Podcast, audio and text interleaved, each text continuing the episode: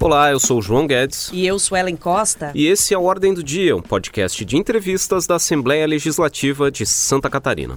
Em cada programa, um deputado ou deputada é convidado para falar sobre os temas que estão na pauta, na ordem do dia, aqui na Assembleia, em Santa Catarina e no Brasil. É o espaço para conhecer o que pensam os representantes da população catarinense. Nessa edição, quem está na ordem do dia é o deputado Bruno Souza, do Partido Novo. Seja bem-vindo, deputado. Muito obrigado pela oportunidade e agradeço pela recepção. Deputado, uh, a gente está aqui nas primeiras semanas de trabalho do Legislativo em 2020 é um período que o parlamento está se voltando para a discussão da reforma da Previdência Estadual, Previdência uhum. dos Servidores. Uh, o senhor já examinou essa proposta? Qual é a sua opinião sobre essa iniciativa do governo do Estado? Essa iniciativa ela é, é inevitável. É uma defender a reforma da previdência é uma questão de honestidade honestidade e compromisso com o nosso estado de Santa Catarina. Quem for responsável vai ficar do lado dela. Quem for demagogo e for irresponsável ficará contra ela, porque os números não mentem, não mentem. Os números eles não, eles não têm esquerda, direita, centro, baixo, nada disso. Eles são imperativos. A aritmética é imperativa. E o que, o que acontece é que o estado de Santa Catarina hoje investe mais com o buraco, com o déficit, o que falta para cobrir a previdência dos nossos servidores estaduais. A gente gasta mais com isso isso do que a gente investe em saúde. Faz sentido isso? Faz sentido a gente hoje ter uma previdência que custa mais só o buraco, porque na verdade ela custa mais de 6 bilhões, mas só o déficit dela, ou seja, a parte em que das contribuições dos servidores, mais a parte patronal, que é a parte que o Estado contribui, ainda falta 4 bilhões de reais, que é mais do que saúde. Faz sentido isso? Não, não, não faz sentido para mim. Então, defender a reforma da Previdência é uma questão apenas de honestidade. Claro que haverão sempre aqueles que, em busca do seu nicho eleitoral, irão defender o indefensável e fazer discursos fáceis, mas a gente já viu esse filme antes. Deputado, uma das principais marcas do seu primeiro ano de mandato foi a realização da CPI da Ponte Ercílio Luz, que repercutiu bastante. O relatório final acabou sendo rejeitado com a aprovação de uma proposta alternativa apresentada pelo deputado Fernando Krilling do MDB. Nessa proposta alternativa, teve uma alteração em relação aos indiciamentos pedidos, né? Como o senhor avalia hoje todo esse processo da CPI da Ponte Ercílio Luz e o resultado que ela trouxe? Na verdade, foi o deputado Fernando Krilling, ele mudou três palavras no meu relatório. Ele mudou de indiciado para investigado investigado. Que na prática eh, continua tendo os mesmos efeitos para o Ministério Público, que é o Ministério Público que investiga ou indicia. Então, o, todo o material que nós estudamos durante nove meses, mais de 20 mil documentos analisados, 20 mil páginas de documentos analisados, todo esse, todo esse material comprobatório e que faz o desenho direitinho, passo a passo de tudo que aconteceu, ele vai ser enviado para o Ministério Público. Então o trabalho em nada foi comprometido, já que as palavras mudadas foram três e é só uma questão de é, semântica, é só a escolha, a preferência por qual palavra usaram. Então eu estou muito confiante de que o Ministério Público, ao receber esse material, dará procedimento à investigação da, da, da, do que nós apuramos na CPI da Ponte esse Luz e nós chegaremos a um final nessa história triste de desperdício do dinheiro do catarinense. O Ministério Público ainda não recebeu esse material, deputado? Não recebeu porque temos que votar aqui ainda. Na verdade, o projeto, o relatório ele foi aprovado ainda, mas ele tem que ser, ele tem que passar pelo plenário.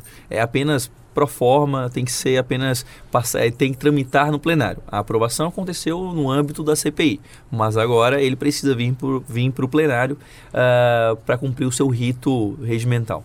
Ele Bom, deve vir por agora, sim? Sim, sim. Ele tem um número máximo de, de sessões, deve vir provavelmente na semana que vem. Tá, lembrando que a gente está gravando esse programa no dia 13 de fevereiro. Perfeito. Quinta-feira. uh, deputado, ainda sobre a CPI, Uh, foram meses de trabalho, a CPI foi instalada em fevereiro do ano passado, o relatório final foi apresentado em dezembro no, ou no final de novembro, uh, e ao longo desse período o, a comissão se debruçou sobre os sucessivos contratos que o governo do estado manteve, tanto com o objetivo de manter ou reformar uhum. aquela estrutura que fica aqui em Florianópolis. Nessa análise dos documentos, nas oitivas, na, na, nas reuniões da comissão, Houve algum aspecto que surpreendeu o senhor sobre a forma como o Estado conduziu todo esse processo? Sim, é muito frágil. Nossa, a maneira como nós gastamos o dinheiro que nós é, confiscamos através dos impostos, porque os impostos, eu não gosto desse nome de contribuição, nós contribuímos para os impostos, porque isso passa uma impressão de que o catarinense todo final do mês pega o seu saquinho de dinheiro e vai lá na receita, né? Ninguém contribui com impostos, se paga impostos. Então, me pareceu muito, muito frágil como que o Estado gasta esse dinheiro que é confiscado das famílias eh, através de licitações que não oferecem eh, nenhuma segurança eh, de que o, o, que o que se pretende será entregue que o objeto da, da, licitação será entregue e nenhuma segurança quanto à eficiência e à eficácia. Me surpreendeu como que há, aqui licitações e contratos envolvendo provavelmente a obra mais emblemática do Estado, mesmo assim possuíam fragilidades tão gritantes no seu processo de avaliação de empresas, de assinaturas que não conferiam, documentos que faltavam, documentos que não eram. Como é frágil esse processo todo? Deputado, na sua opinião, o senhor que acompanhou, leu, né, fez todo o relatório juntamente com a sua equipe, qual a maior lição que a CPI da Ponte Ercílio Luz deixa aí para o Estado, na sua opinião? O senhor vai apresentar algum projeto de lei em relação a isso? Né? A CPI, ela, no relatório final, nós apresentei, eu apresentei junto três propostas de projeto de lei que, que, que, nasceram justamente das lições que nós aprendemos na CPI da Ponte Ercílio Luz. Então, projetos, por exemplo, que, que, que tem, é, que tem o objetivo de fazer com que nós paremos um pouco de ter essas obras abandonadas, esses, esses, elefantes brancos que tem pelo estado inteiro e ficam lá desperdiçando dinheiro como a ponte de luz. Então, um deles, por exemplo, é não começar uma obra sem ter as desapropriações já feitas, porque afinal muita obra começa, aí depois vão ver que precisa desapropriar alguma coisa. Opa, tem uma casa no caminho da rodovia. Aí descobrem, parece que, que a casa não estava ali antes, né? Desculpa, parece que a casa surgiu depois que resolveram fazer a obra. Por que não vê isso antes, né? Por que, que incompetência é essa de não, de não desapropriar antes de fazer? Aí a obra fica para dois, três, quatro, cinco anos, porque tem que fazer desapropriações que, que não caminham. Então vamos, vamos fazer as coisas do jeito certo. Uh, outro projeto também prevê que toda obra entregue tenha um manual de manutenção compulsório, ou seja, é, se uma obra é entregue, tem que vir junto um documento dizendo qual a manutenção que tem que ser feita, qual o período dessa manutenção, justamente para o gestor público não poder se omitir de fazer a manutenção. Porque manutenção não dá voto, né? Então ninguém quer fazer manutenção. Deixa o próximo gestor, o próximo faz. Ninguém vota. No, vocês já viram alguém votando no governador, algum governador fazendo campanha dizendo eu fui o governador que mais fiz manutenção no estado? Não, ninguém faz faz dizendo, olha, eu, eu, eu fiz tantas obras, eu fiz isso, eu fiz aquilo. Então ninguém gosta de fazer manutenção. Só que a gente tem que começar a obrigar o gestor a fazer manutenção. Porque senão começa a acontecer o que aconteceu com a Ponte de Luz, que passou quase meio século sem receber manutenção alguma. Deputado, o senhor apresentou um projeto de lei para eliminar a necessidade de autorização pública para atividades econômicas de baixo risco. Quais são essas atividades e qual o objetivo desse projeto? Bom, o objetivo é tornar o Brasil, na parte burocrática, um país menos medieval, né? Porque nós aqui, nós somos um país que estamos pelo menos uns dois séculos atrás quando se trata de burocracia. Nós desconfiamos de quem empreende. Aqui é o cidadão, ele está errado até que ele prove que ele está certo. É, é, é, uma loucura isso. É o Estado que fiscaliza o cidadão, não é o cidadão que fiscaliza o Estado aqui. É, isso é uma perversão completa do, da função do Estado e da autonomia do indivíduo. Aqui nós alteramos tudo. Num país desenvolvido, é o cidadão que fiscaliza o Estado e o Estado que tem que prestar contas para a sociedade. Aqui não. Não, aqui o Estado diz para nós, epa, pera lá, me prova aqui que tu tá certo para ver se eu deixo você fazer alguma coisa. Tá errado e o pior de tudo, a gente se acostuma com isso, porque até bem pouco tempo atrás ninguém se questionava isso que eu estou questionando agora, por exemplo. Por que nós precisamos de um alvará da vigilância sanitária para começar um escritório de advocacia? Qual o sentido disso? Qual é o risco sanitário que oferece um escritório de advocacia? Ou então, para você abrir um estúdio de fotografia, você precisa que um fiscal vá lá e diga: não, você sim pode começar a trabalhar depois de seis meses, né? Como, não, você pode começar, você tem a minha bênção, a minha autorização para isso. Meu Deus, isso não faz sentido nenhum. País, país desenvolvido nenhum no mundo, é, no mundo faz isso. Só aqui na, no, no Brasil, aonde parece que as ideias mortas do mundo todo vêm se enterrar. É, ainda nessa linha da, da busca de desburocratização, né, que é, um, é um, uma das principais bandeiras da sua atividade política e também parlamentar, deputado. O senhor apresentou uh, no ano passado aqui na casa e está tramitando uh, uma proposta que busca flexibilizar as regras sobre o fretamento de ônibus para transporte intermunicipal, para as viagens entre as cidades. Uh, qual é o objetivo dessa iniciativa? O objetivo é, como sempre, em todos os meus projetos, em toda iniciativa que busca mais liberdade e concorrência, o objetivo é beneficiar a população em geral e não beneficiar oligopólios, feudos e pessoas que se acreditam donos de setores inteiros da economia. Não é. Os senhores da economia, os donos da economia são os consumidores.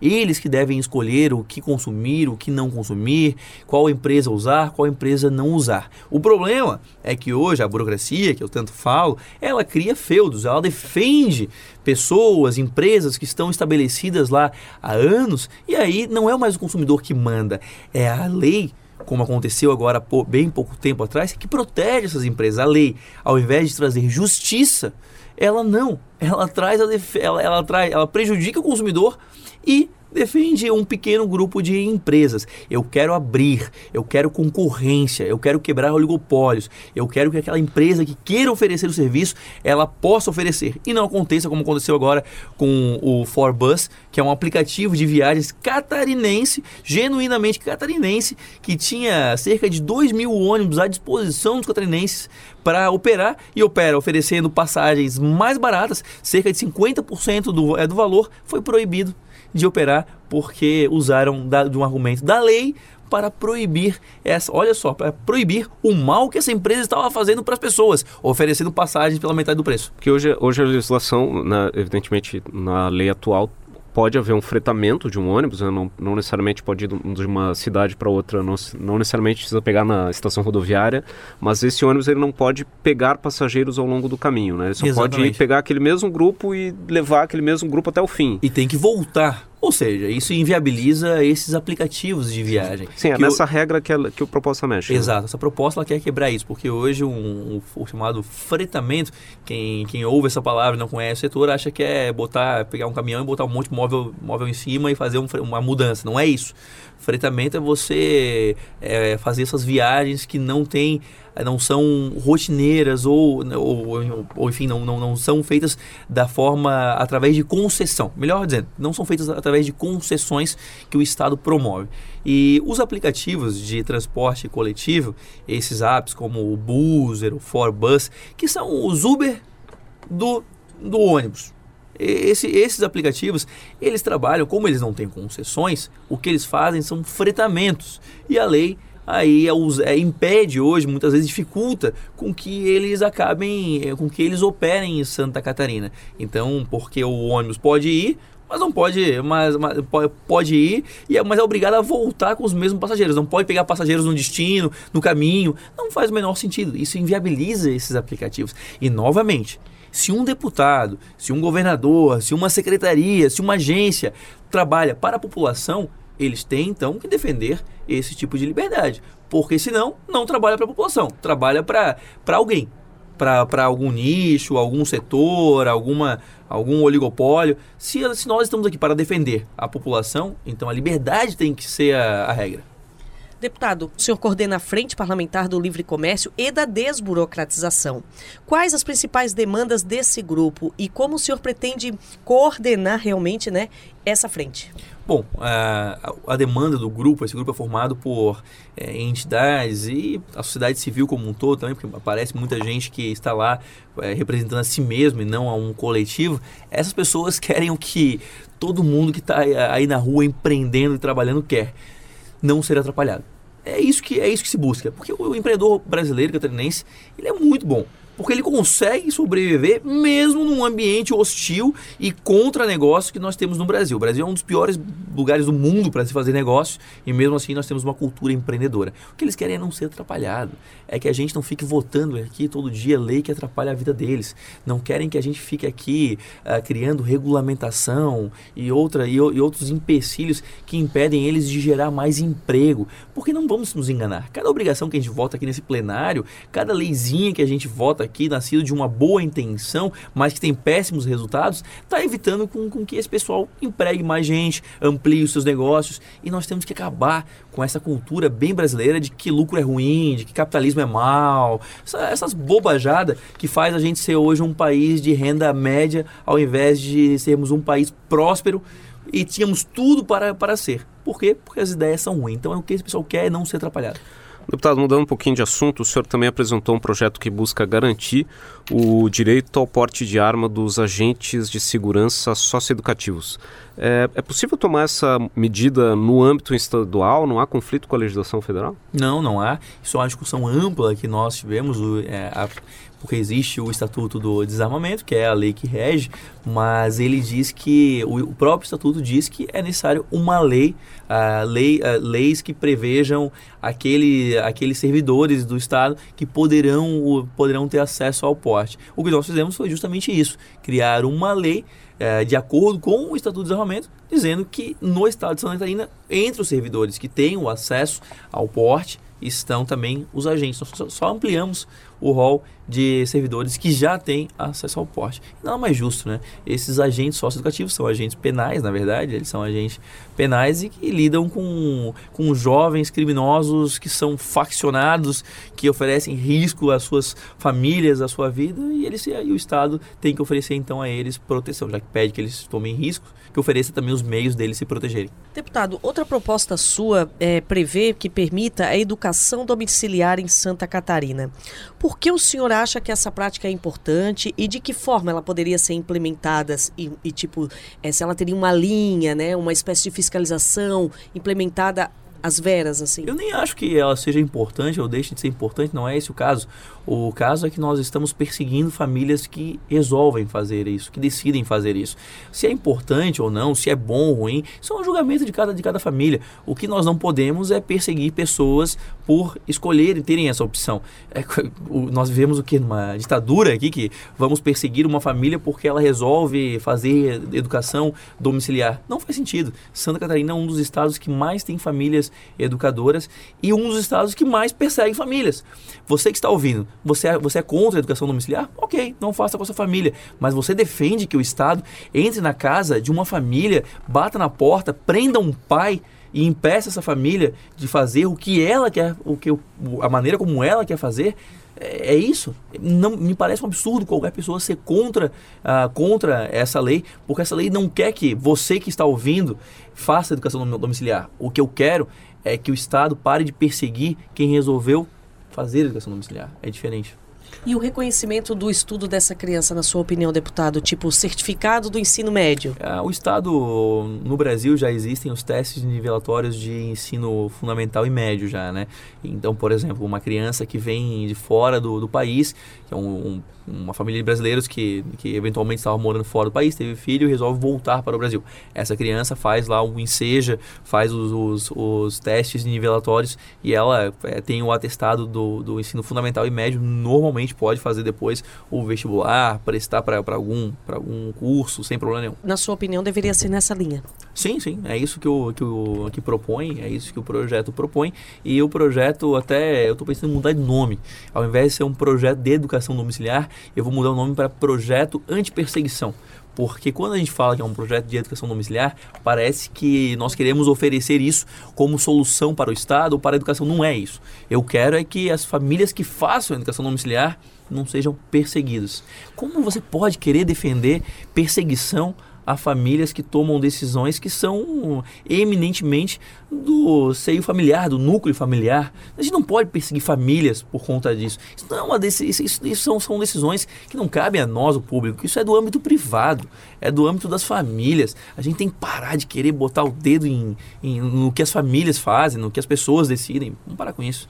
Deputado, para encerrar a nossa conversa, uh, o senhor foi eleito em 2018, seu primeiro mandato aqui na casa, o senhor já era vereador em Florianópolis.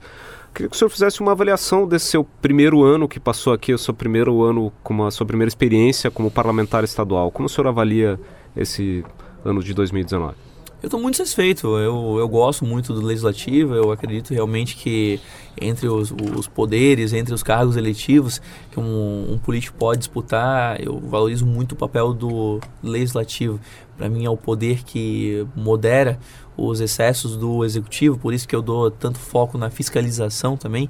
Eu sempre é, tento pautar o meu mandato muito mais para, para fiscalização do que para a criação de projeto de lei toda semana para atrapalhar a vida das pessoas. Eu não faço isso, eu pretendo fiscalizar e tenho feito, acredito, com bons resultados. Conseguimos a homologação agora do, do aeroporto de Correia Pinto, da, do Planalto Serrano, como é o nome do aeroporto conseguimos a entrega de algumas escolas, conseguimos abrir processos contra alguns administradores e órgãos que estavam com obras que tinham abandonado completamente obras, jogando dinheiro do pagador de impostos no lixo e conseguimos então ter resultados muito bacanas né, nessa parte. Consegui levantar alguns temas também aqui na casa, botar em pauta ah, o, o, tema do homeschooling, da, da educação domiciliar, da CPI da Ponte Luz, que era algo que eu sempre, eu sou de Florianópolis, então eu cresci vendo aquela ponte fechada e ouvindo histórias sobre isso, então conseguimos finalmente jogar luz hoje sobre o que aconteceu na ponte Luz, temos um relato e uma descrição completa do que aconteceu,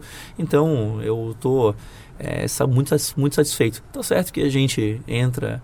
O parlamento é isso, nós entramos em 10 batalhas e parlamentares como eu, que tem geralmente uma posição contra majoritária, nós colecionamos derrotas, mas eventualmente conseguimos vitórias que fazem compensar, que faz compensar o nosso trabalho. Esse foi o Ordem do Dia, o podcast de entrevista da Assembleia Legislativa. Nós conversamos com o deputado Bruno Souza, do Partido Novo. Muito obrigada, deputado Bruno, pela sua presença e volte sempre que desejar. Eu que agradeço. Muito obrigado pela oportunidade.